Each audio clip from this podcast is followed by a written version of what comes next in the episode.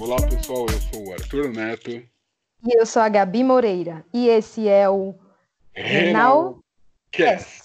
Bom dia, boa tarde, boa noite, boa madrugada. Assim se encaixa em qualquer momento que você esteja ouvindo. Esse é o Renalcast. E aí, Gabi, tudo bom? Como é que tá aí direto do bunker, direto da caverna em Vitória de Santo Antão? E aí, Arthur, eu tô aqui bem escondido, né? Querendo não ver ninguém, nem falar com ninguém, nem tocar em ninguém. mas esses dias eu tava bem triste por causa dessa situação toda, mas graças a Deus tenho acalmado meu coração, né, Arthur? Porque a gente tem que enfrentar essas coisas. Mas é isso mesmo. E você? Tá escondido aí? Tá fazendo o quê? Eu, eu estou aqui diretamente do meu bunker, escondido no subterrâneo da terra, 20 andares abaixo da rua. Estou saindo só para buscar mantimentos e para fazer hemodiálise. Mas tá tudo ah. tranquilo, tá tudo tranquilo. Já preparei as armas para o fim do mundo, já comprei 15 quilos de dinamite para caso de emergência. Já estamos bem preparados. Mas hoje, para descontrair, para manter o nível em alto astral, nós vamos receber um, uma galera legal aí para um bate-papo descontraído sobre ser renal, sobre como se distrair na diálise, entre outras coisas, né, Gabi? Vai ser um episódio bem legal. Muito bom essa galera aqui junto com a gente.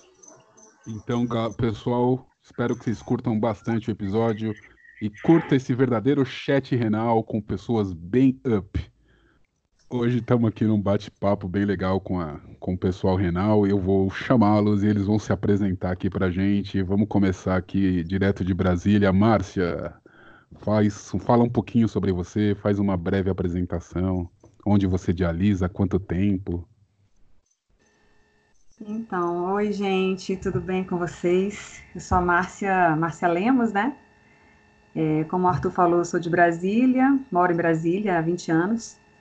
É, faço diálise há oito meses, né? Hemodiálise, na verdade, é, na, no Centro Brasiliense de Nefrologia, o da Asa Sul, no caso, que tem na Asa Norte também. E e é isso, estamos aqui para conversar um pouco sobre, sobre renais que se cuidam, que se, que se cuidam também, né? E é isso. E aí, direto de Pernambuco, acho que da cidade de Recife, temos também um, um grande convidado, um maratonista e renal. Fala aí, Matheus, tudo bom? Tudo bom, Arthur? Queria primeiramente agradecer ao convite de vocês. Muito bom estar aqui com vocês nesse podcast. Sou de Recife, como você já falou. É, faço diálise há dois anos e oito meses aqui no Hospital Maria Lucinda. Tenho 25 anos. Descobri problema renal já para idealizar. Foi um negócio assim, uma bomba para mim. E nós vamos aqui, estamos aqui hoje para conversarmos, nos divertirmos e mostrarmos que nós vivemos e vivemos bem, né? É isso aí. E do interior de São Paulo, a nossa terceira convidada, a Maria Luísa. Maria Luísa, fala um pouquinho de você aí. Oi, gente, tudo bem? Obrigada pelo convite. Eu sou a Maria Luísa, eu tenho 26 anos, moro no interior de São Paulo, Santa Rosa de Viterbo, é, perto de Ribeirão. Eu faço hemodiálise em Ribeirão Preto, na Clínica Lund. Faz um ano e meio que eu faço hemodiálise. Também descobri de repente minha doença, tive que parar tudo que eu estava fazendo. Foi bem assim lá no Rio de Janeiro, né?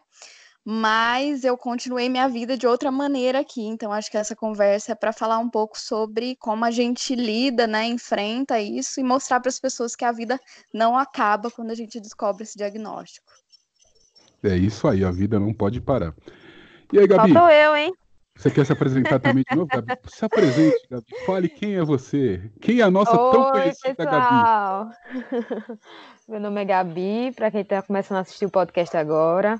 Também faço hemodiálise há mais ou menos uns sete anos e seis meses. E é isso aí. Estamos aqui junto. Pô, Gabi, foi muito resumido esse currículo, hein? Ah, o currículo está tá muito longo. A gente tem tá que resumir. dados importantes aí desse currículo. Bom, Verdade. Eu acho, que, eu acho que a primeira pergunta para todos, que vale assim de, de probate pronto, é como foi receber o diagnóstico você é renal? Quem, quem começa? Pode começar, Márcia. Você já pegou o microfone? Vai você. É, não, assim, não, na verdade, eu, a minha, a meu problema renal, ele é genético, né? Mas a gente não sabe, eu não sei até hoje qual é a, a patologia, a etiologia da, da doença, né? Porque já fiz todos aqueles exames é, que a gente faz para descobrir, né, qual é a doença e não deu tudo negativo. E os rins simplesmente foram atrofiando e até agora não sei qual é, qual é, qual é a causa, né? E da minha família, a minha mãe tem, tinha, tinha problema renal, a família da minha mãe todinha, né, tem problema renal. Tenho três, é, três, prim, é, três primas transplantadas e tenho um esperando transplante. E eu também agora, né? Estou na feira do transplante. E já, na verdade, eu, fazia, eu fiz um ano de diálise peritoneal, né? E aí eu não gostei, não deu certo, que acho que vai ser um tema aqui depois para gente, a gente abordar. E, e agora eu estou oito meses na hemodiálise e estou adorando a hemodiálise, acho que a hemodiálise é vida. Quando a gente não sabe, é, quando a gente é leiga no assunto, quando eu entrei nesse universo, né, do renal, de, de doença renal crônica, e eu achava porque eu tinha medo de agulhas, então eu optei, eu, tinha, eu ainda tive a oportunidade de optar se era hemodiálise ou se era diálise peritoneal, porque ainda estava aquele, eu ainda fiz o tratamento conservador, ainda consegui né, descobrir ainda bem no início. É, não consegui fazer biópsia dos meus rins, porque o rim esquerdo já estava atrofiado. Quando eu descobri, o direito estava perfeito, mas ninguém quis mexer, né? Era muito arriscado. Então eu resolvi é, partir para peritoneal, para diálise peritoneal, porque eu achei que não tinha agulha, né, e tal. E também fui ver prós, contras e depois tem muita coisa que a gente vai pesquisar a gente não acha. Na verdade é essa. Então eu, eu optei pela peritoneal porque eu entendi de uma forma diferente a hemodiálise, né? E nem porque eu tinha morrido de medo de agulhas. E nem é bem assim também. Eu acho que, enfim, é a, a é para um outro momento. Mas a, eu estou adorando a, a hemodiálise. Eu, a, a hemodiálise faço diária, né? E duas horas todos os dias. Só não no domingo, exceto domingo. E para mim eu vivo, eu tento levar a minha vida mais normal possível, né? E levo. É, faço tudo que tenho que fazer. Assim, eu não, eu não tenho restrição nenhuma da minha vida hoje. Claro que com muita cautela, né? Claro que com, com limites, assim, também, nada exagerado. Mas é, eu, eu, eu me dei muito bem com a hemodiálise diária. E hoje eu tento levar minha vida mais leve possível. Até esqueço, só não esqueço que eu estou fazendo a hemodiálise, porque eu vou ter que todo dia, né? Fazer lá, trocar o sangue e limpar. Então, é, lembro, eu lembro, tenho que lembrar, né? Mas não, fora, saindo da clínica, já, já nem sei mais, já nem lembro mais dessa doença renal. Então, eu acho que isso também me ajuda um pouco a, a, a, a seguir, né? Tranquilo, assim, mais tranquila. Mas é isso, eu, eu, eu não tenho, não tenho, assim, não tenho uma, uma doença que eu, que eu conheça, né, da minha família, existe, mas não sei qual, qual a, a causa. Mas e é você, Matheus? Para mim foi extremamente assim um baque, um baque muito grande, porque mesmo me sentindo muito mal, porque minha situação eu vinha me sentindo muito mal no final do meio do, do meio do mês de julho para o final, me sentindo muito mal e mesmo assim eu pensava que era uma besteira, estava muito nauseado, tudo que eu comia eu vomitava, pensava que era refluxo fui a alguns médicos, os médicos falavam que era refluxo também. Então, para mim, estava tranquilo. Eu pensava que era, era uma besteira e tal. Até que eu me acordei num, num sábado muito mal e fui na emergência. Aí a, a médica percebeu que eu estava meio pálido, eu estava bem tonto. Eu me sentia mal mesmo, as mãos dormentes. Ela pediu uns exames e, assim, o médico, basicamente, eles já sabem mais ou menos um, um meio termo, um, um, um caminho para o diagnóstico, né? Não falou nada e quando eu voltei ela disse, olha, seu rim ou parou ou vai parar. É, eu preciso internar você para você fazer uma diálise de urgência. Então ela me botou assim, na, no, na ala vermelha lá do, do hospital e um negócio que eu nunca pensei que é, passar por uma situação dessa só fazia chorar e para mim foi muito difícil. E uma frase que meu pai me falou naquele momento, ele disse, filho, esse é o momento da gente utilizar a nossa fé.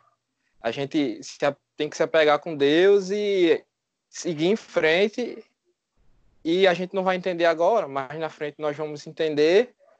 E fui me entendendo, né? Fui entendendo com o passar do tempo e fui aí você começa a estudar, começa a se adaptar a, ao processo que você está passando e estou aqui até hoje. Ba baita história, muito parecida com a minha. Esse choque é tenso mesmo. E você, Maria Luísa? É, a, a, minha história é parecida também, porque foi um grande choque. Na minha família não tem nenhum caso, ninguém nunca teve problema de rim, então, assim, foi uma surpresa, né? É, para quem não sabe, eu sou enfermeira, eu fui trabalhar no Rio, então estava vendo normal e de repente eu comecei a ter uns sintomas, né? Meus meus braços pararam de se mexer, minhas pernas pararam de se mexer, eu não sabia o que, que era que estava acontecendo. E assim, mesmo saindo da área, você fica tão né, desesperado e não, não, enfim, eu não sabia mesmo. E assim, tive uma experiência muito ruim lá, porque eu estava sozinha, né? Não tinha minha família e também não tinha nem, nenhum convênio, assim, o lugar que eu trabalhava era na saúde da família, então não tinha acesso ao hospital, assim. E aí, quando eu fui, eu tive que ser internada, né, porque eu não, não tava conseguindo andar, não sabia o que que era. Aí descobri que tava, que a minha creatina estava muito alta, né. Então foi muito, muito ruim a minha experiência, porque eu tava praticamente sozinha, né. E aí, é, mas aí logo eu já voltei para Ribeirão, comecei a fazer o tratamento aqui em Ribeirão, perto da minha família, fiquei um pouco mais tranquila. Mas aí já comecei, dois dias depois, já comecei a fazer hemodiálise. Então foi assim, não teve o processo de pensar um, é, o que estava acontecendo, né? Porque estava acontecendo aquilo, e aí eu comecei a fazer, né? Então acho que no começo é bem difícil mesmo, é um choque, assim, para quem não tem histórico, não, não passou pelo processo da, da, da outra fase, né, de fazer a, a, a dieta. E aí você fica, né, bem chocada, mas é uma fase que passa também, né? Verdade. E a gente acaba se adaptando, se acostumando com a nossa rotina, né? De, como o Matheus falou aí, a gente começa, por exemplo, a estudar ou a fazer outra coisa e começa a fazer com que a hemodiálise se torne parte da nossa rotina. Sim. E aí, o que é que vocês fazem para passar o tempo lá na diálise, para tá ocupando a mente também, né? Não tá só pensando em besteira, como diz a história. Digam aí. Pode ah, eu vejo muita série. série. Vejo muita bom. série. Aproveita e já recomenda uma série, Maria Luísa. Nossa, nesse... eu tenho uma lista de séries, e aí você me fala o que, que você gosta, que eu já recomendo. Olha, eu vou falar uma coisa, tá todo mundo com muito tempo para ver série hoje em dia, então pode recomendar tranquila qualquer série. Nossa, eu gosto muito de The Sinner, acho muito boa. Essas de assassinato, investigação, eu adoro, que eu acho que prende ah, muita adoro. atenção. Porque prende muito, né? Você fica querendo descobrir. Sim. Então passa muito rápido de diálise pra mim quando eu vejo essas séries. Eu gosto de terrorismo. terrorismo. eu sou um cara. Eu sou um cara meio bagunceiro. Porque eu lá na diálise eu fico perturbando com quem passa, com o pessoal que é do meu lado. Meu Deus, quatro horas com essa criatura perturbando no juízo. Quando passa um técnico eu falo uma coisa, quando passa outro eu falo outra coisa. Mas assim, Conversar. quando eu tenho quando eu tenho muita coisa da faculdade para estudar, aí eu levo, dou uma estudada lá, é, como bem muito. Nossa, eu também como muito. Tá aí um eu fato. Um fato consolidado é Renal come muito na diálise. Isso é um fato consolidado. A vida toda. A vida toda. A vida porque toda. eu não sei o que é isso, não, o que acontece, não. Alguém me explica. Porque eu acho que o que falta no rim vai pro estômago. Aliás, tá, tá aí um assunto legal. Tá aí um assunto legal que a Maria Luísa levantou. Como é o lanche da clínica de vocês? Nossa. Melhor ah, não comentar. Melhor não comentar. Márcia, Márcia, eu conheço a sua clínica e é, é eu sei que o lanche aí é maravilhoso, é o melhor do Brasil, disparado. Já chego lá e falo, gente, cadê o meu lanche? Que eu chego na hora do almoço, né? Eu, eu, eu dializo uma e meia.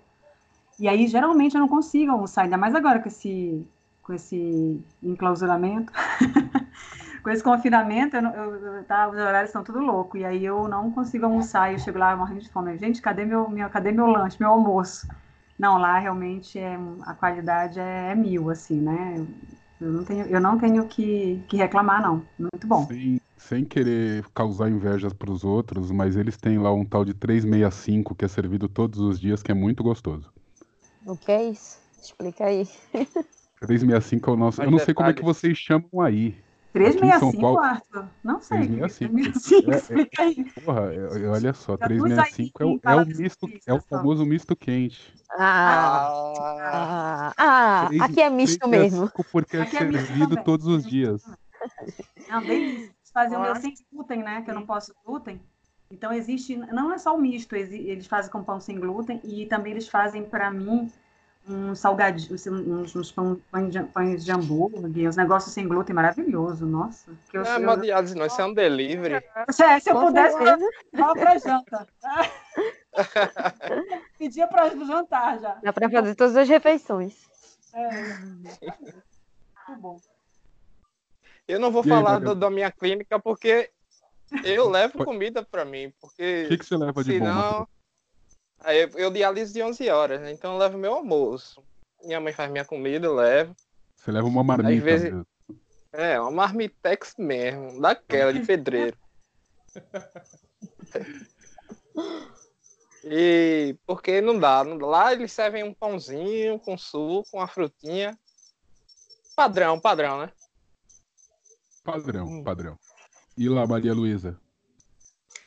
Ah, lá é só o pãozinho com manteiga, um leitinho e um suquinho, assim, mais nada. Mas eu levo uma lancheira cheia de coisa. É. Olha, eu como a diálise inteira eu tô comendo e é. eu, ah, porque aquele pãozinho lá, nossa, não dá. Me dá muita fome, hemodiálise. Também, viu? Ah, Chega Gabi, em casa, eu quero leva, bater um você prato. leva cuscuz, Gabi. Você já mostrou para nós, não um stories, que você leva literalmente uma panelada para comer às ah, sete da manhã. Tem que levar. E eu, eu, eu, como antes de sair de casa, viu? Mas quando eu chego lá, uma hora depois, eu já tô comendo. Só ó, não me pergunte para onde vai, tá? Esse então, 1,50m aqui, não sei para onde vai. Tá, vamos combinar que o cuscuz tem seu valor, né? Já fica uma, uma grande dica para os nutricionistas das clínicas. Aumentem o lanche, Renal sente fome. É, também acho. Pois é. É polêmico, vai gerar polêmica. É. Vai gerar.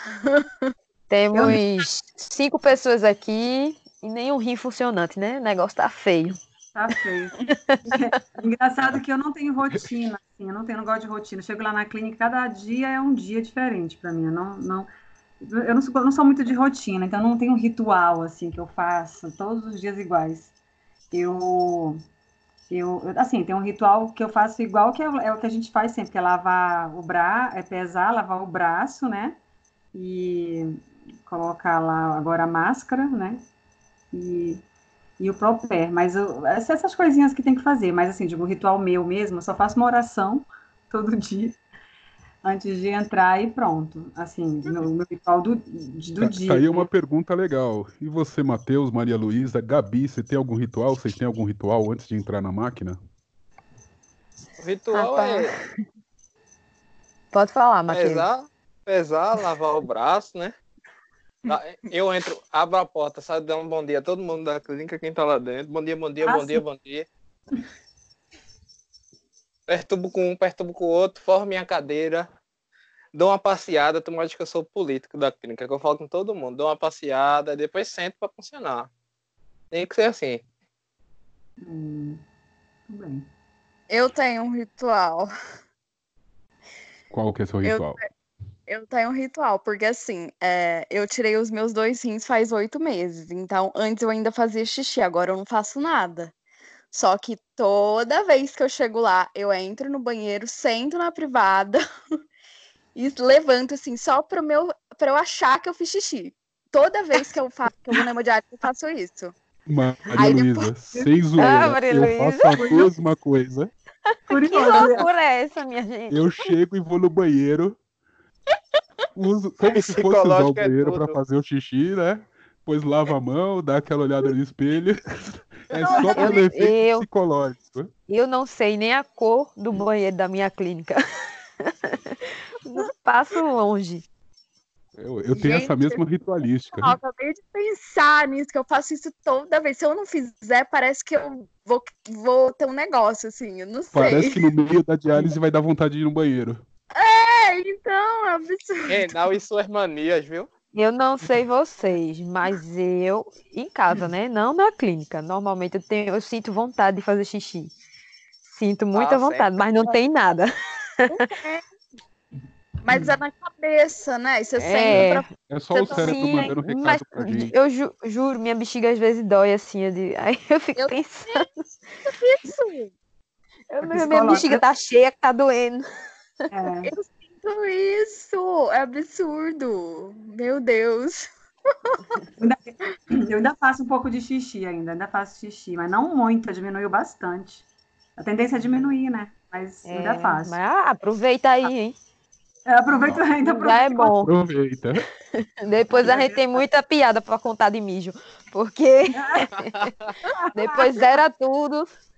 Mas a gente tem, como o Arthur já disse aqui outras vezes, a gente tem o lado bom, né, de não fazer xixi. Né? Quando a gente vai para um show muito apertado, fica todo mundo lá louco para ir no banheiro e a gente só aproveitando. Eu lembro do show do David Guetta, o pessoal com nojo de usar o banheiro químico e eu pensando, ah, eu nem preciso. Agora vai é chegar É verdade. Vai chegar uma hora que você vai no banheiro e vai vir aquela música na cabeça. É só isso, não tem mais jeito. Acabou, boa sorte.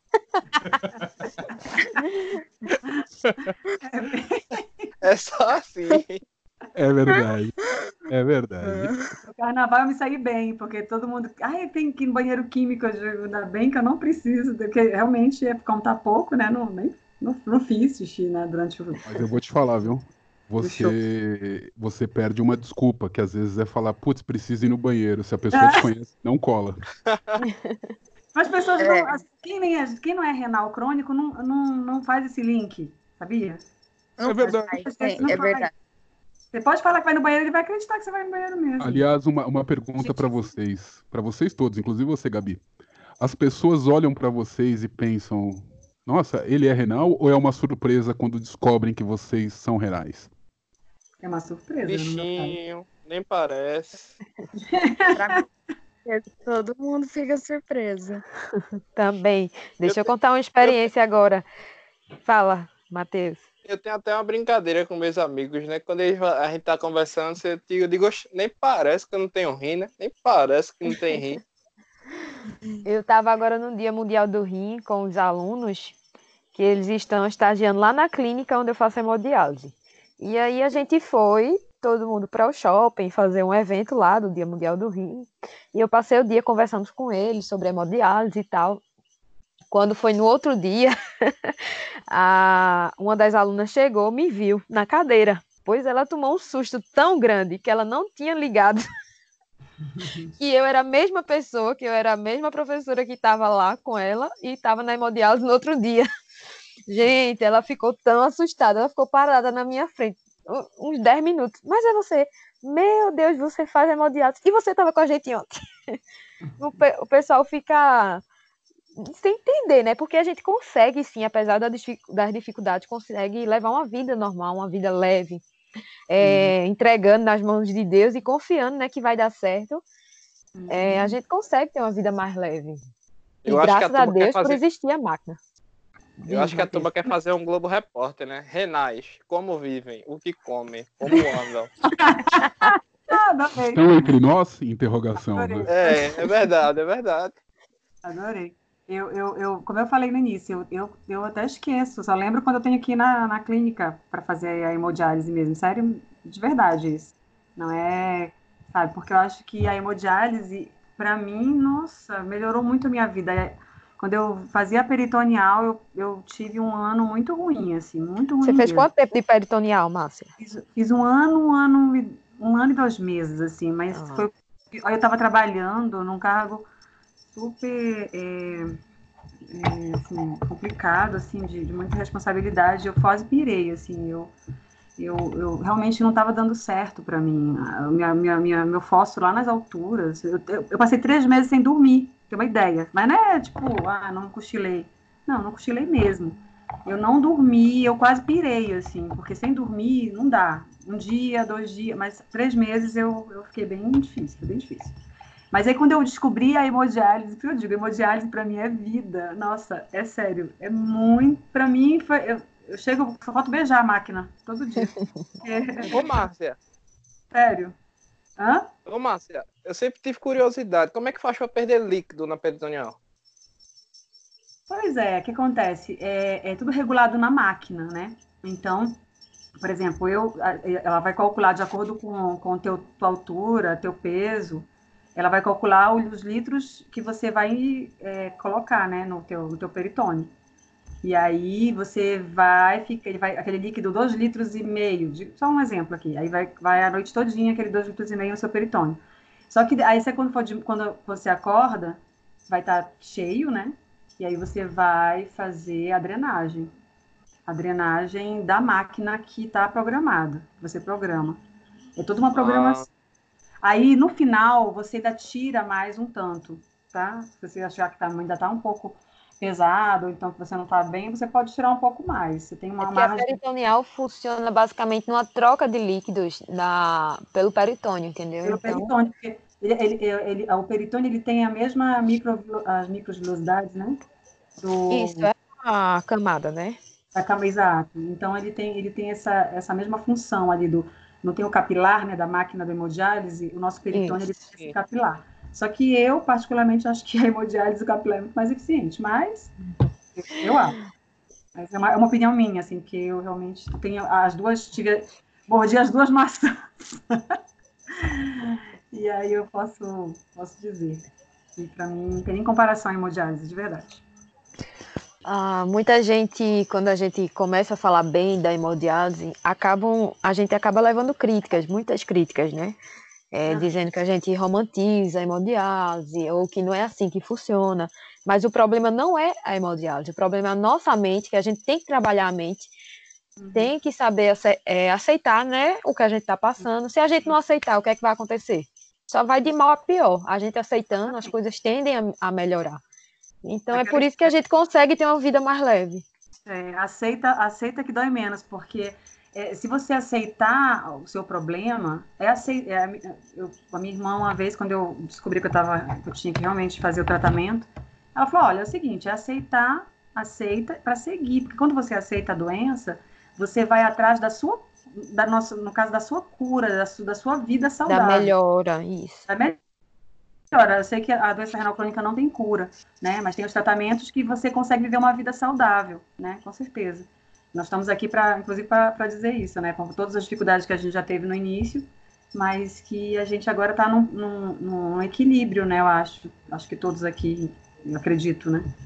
Que agora a gente já está mais, já, assim, digamos que a gente já está mais no equilíbrio da, sim, da sim, porque no começo é difícil para todo mundo, mesmo para a gente que tem uma doença hereditária que já vem sendo acompanhada há muito tempo. Quando a gente precisa realmente enfrentar uma coisa nova, seja hemodiálise ou seja qualquer outro problema.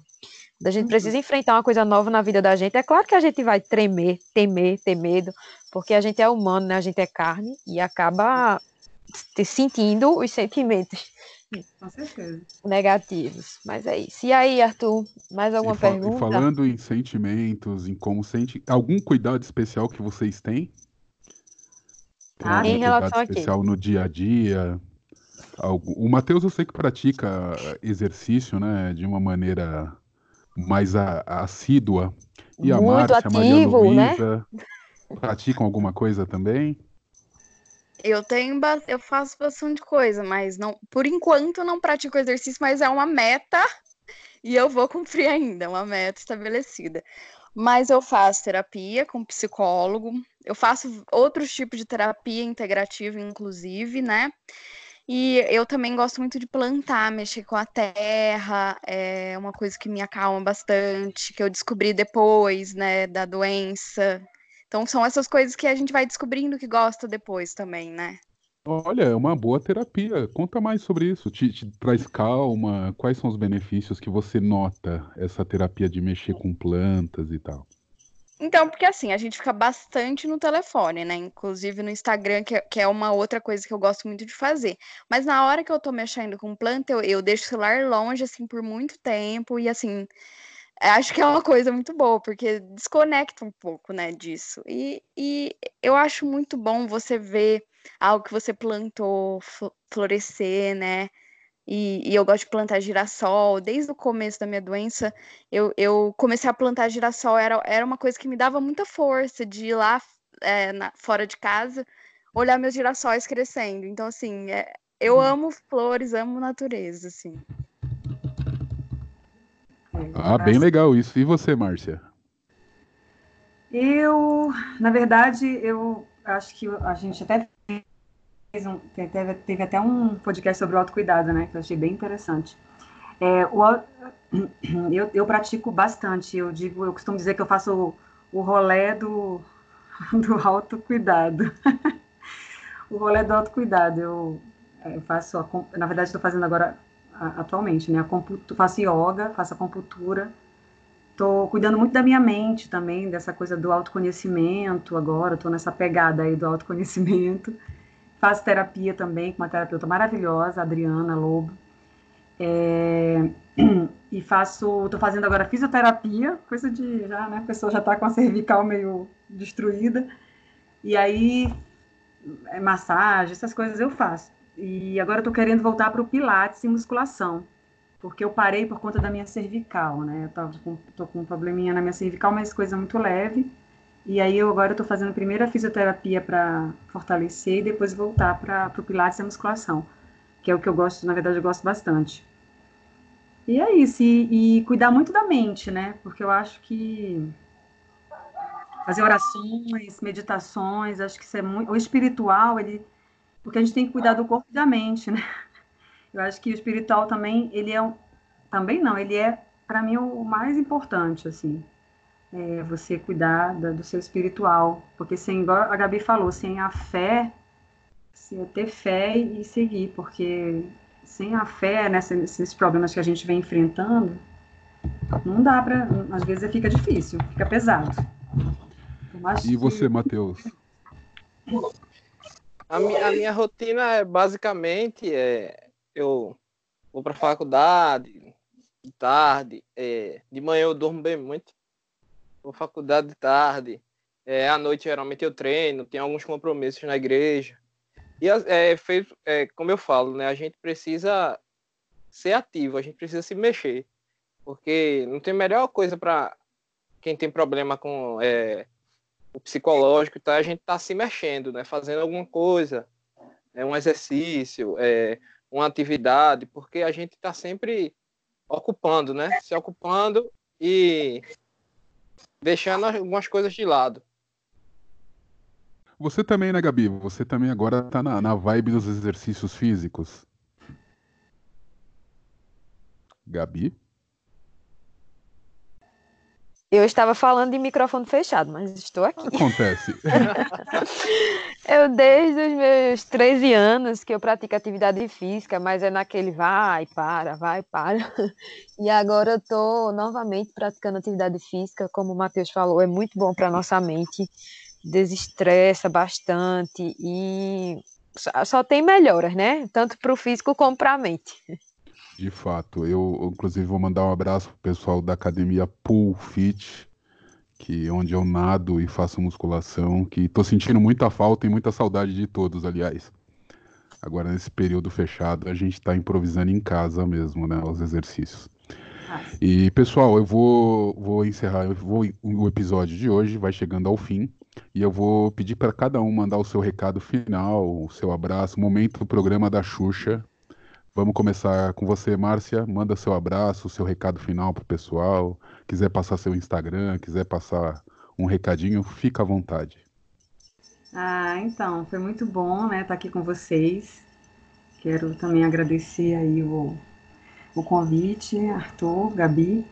E é importante a gente levar essas informações e, e falar e para as pessoas e mostrar que a gente não é, não, é, a gente não é os ETs, né? os ETs de Varginha. Que a gente que a gente tenta realmente levar uma vida normal, né? E aceitar o, o que, é, que foi designado para a gente. E dar força para os renais, né? Que estão começando agora, que estão que eu sei que é tudo muito novo quando a pessoa está começando, é muito difícil, e que essas pessoas, elas é, fique, fique firme, aceite, né, aceite essa doença renal, mas aceite no sentido de, como a gente falou aqui, de levar, para a gente ir atrás da nossa da nossa cura, que não, que não sei que não vai ser cura, mas eu digo assim, da vida saudável, e, e para as pessoas que que a gente até falou aqui que não é o fim, né? Que pelo contrário é vida, né? Hemodiálise é vida e eu todo dia que eu vou fazer minhas orações, com certeza todos os renais estão nas minhas orações. Eu, eu, eu tenho essa empatia muito grande, assim, porque estou na luta junto, estamos na luta juntos, né? E o que eu puder ajudar em prol desse, desse, desse tema e desse, desse, desse assunto, podem contar comigo sempre. Show, muito obrigado, Márcia, de verdade. E Maria Luísa, sua vez. Bom, queria agradecer o convite, adorei participar. É, queria dizer que, assim, é, no começo é, é difícil mesmo, a gente toma um choque, mas as coisas vão estabilizar. Então, eu procuro falar bastante no meu Instagram sobre isso me, é, sempre estou lá disponível para quem quiser conversar comigo, é, para a gente mostrar que a gente realmente tem uma vida, né? Que a gente não parou de viver. E que é para a gente viver um dia de cada vez, que os dias ruins vão passar também e vai dar tudo certo. Meu, ah, e o meu Instagram é o meu Instagram é Diário de Renal. Nome bem sugestivo. E aí, Matheus? É, gostaria de agradecer aí ao convite, Gabi, é, Arthur. Gostaria também de agradecer as meninas aí, conheci a história delas, foi muito bom, Márcia e Maria. Foi muito bom estar aqui com vocês. E o, o meu recado é o de sempre, né? Viva independente das circunstâncias. Não deixem que as circunstâncias atrapalhem a sua vontade de seguir em frente e de viver. É como uma uma corrida com obstáculos, né? Você sempre vai ter um obstáculo para passar por ele e vencer. É como uma maratona, você vai ter sempre mais um quilômetro para passar. Nunca pense, falta, eita, falta muito. Não, pense, só falta isso, só falta aquilo, só falta isso para eu passar e eu seguir em frente. Porque você pode e você consegue. E Matheus, vamos aproveitar o podcast para anunciar o nosso projeto. Isso, vamos, vamos, vamos embora. Vamos anunciar agora o nosso projeto aí, em primeira mão no nosso no, no, episódio 10 aqui nós vamos anunciar o projeto. Matheus, eu passo para você a palavra, fala aí o que, que vai vir daqui a um tempo. A ideia é fazermos uma corrida a nível nacional, agora em estados, vários estados ao mesmo tempo, para levar uma palavra sobre a saúde renal que a gente a gente consegue, né, que os renais que os renais também que se consegue. cuidam também conseguem e o de título muito sugestivo, né? Renal Run. Isso aí, uma vamos Adorei, hein? A nossa Adorei, querida Renal Run vai sair aí. E vocês vão correr, hein? Você, o Márcio em Brasília, a, a Maria Nem que a gente saia tudo amarradinho na corda, um atrás do outro, puxando, mas a gente vai, pode ter certeza. Gente, eu, aqui, aqui juntos somos mais fortes. Eu vou amarrar a Gabi na minha mão. É o quê, rapaz? Confesso é. que não sei correr, não, mas a gente faz Uma né? caminhada leve. A gente le... Pode de, de, de patinete? É, trote, trote, pode trote. Se for trote, tinha ali, ó. Na boa, indo. É. Pode tudo, só não pode ficar no sofá sentada. Ah. Gabi vai mandar um abraço para alguém. Seu momento, hora da Xuxa, aquele seu beijo especial. Mandar um abraço para todos os seguidores, todo mundo que escutou a gente aqui até agora. agradecer também ao pessoal aí pela participação. Foi ótimo conversar com vocês, é ótimo conhecer a história de cada um, né? Da gente se identificar nos problemas e saber que tem o apoio e a, e a ajuda de alguém que passa pelas mesmas situações. Muito obrigada também, pessoal, por estar aqui. E é isso, Arthur. Mais um programa finalizado com sucesso. E você, Arthur, manda aí teu recado. Ah, é? Eu vou mandar um abraço a todos que estão em casa de quarentena. Importante, fiquem em casa. Continuem em casa aí, pessoal. Verdade. Pelo amor de Deus, a dica do potássio. Tá todo mundo esperando. Ah, sim, a dica do potássio. É importante frisar isso. A dica do potássio vai ser dada no próximo episódio. um grande abraço a todos e até o próximo. tchau. Tchau, tchau. tchau, tchau.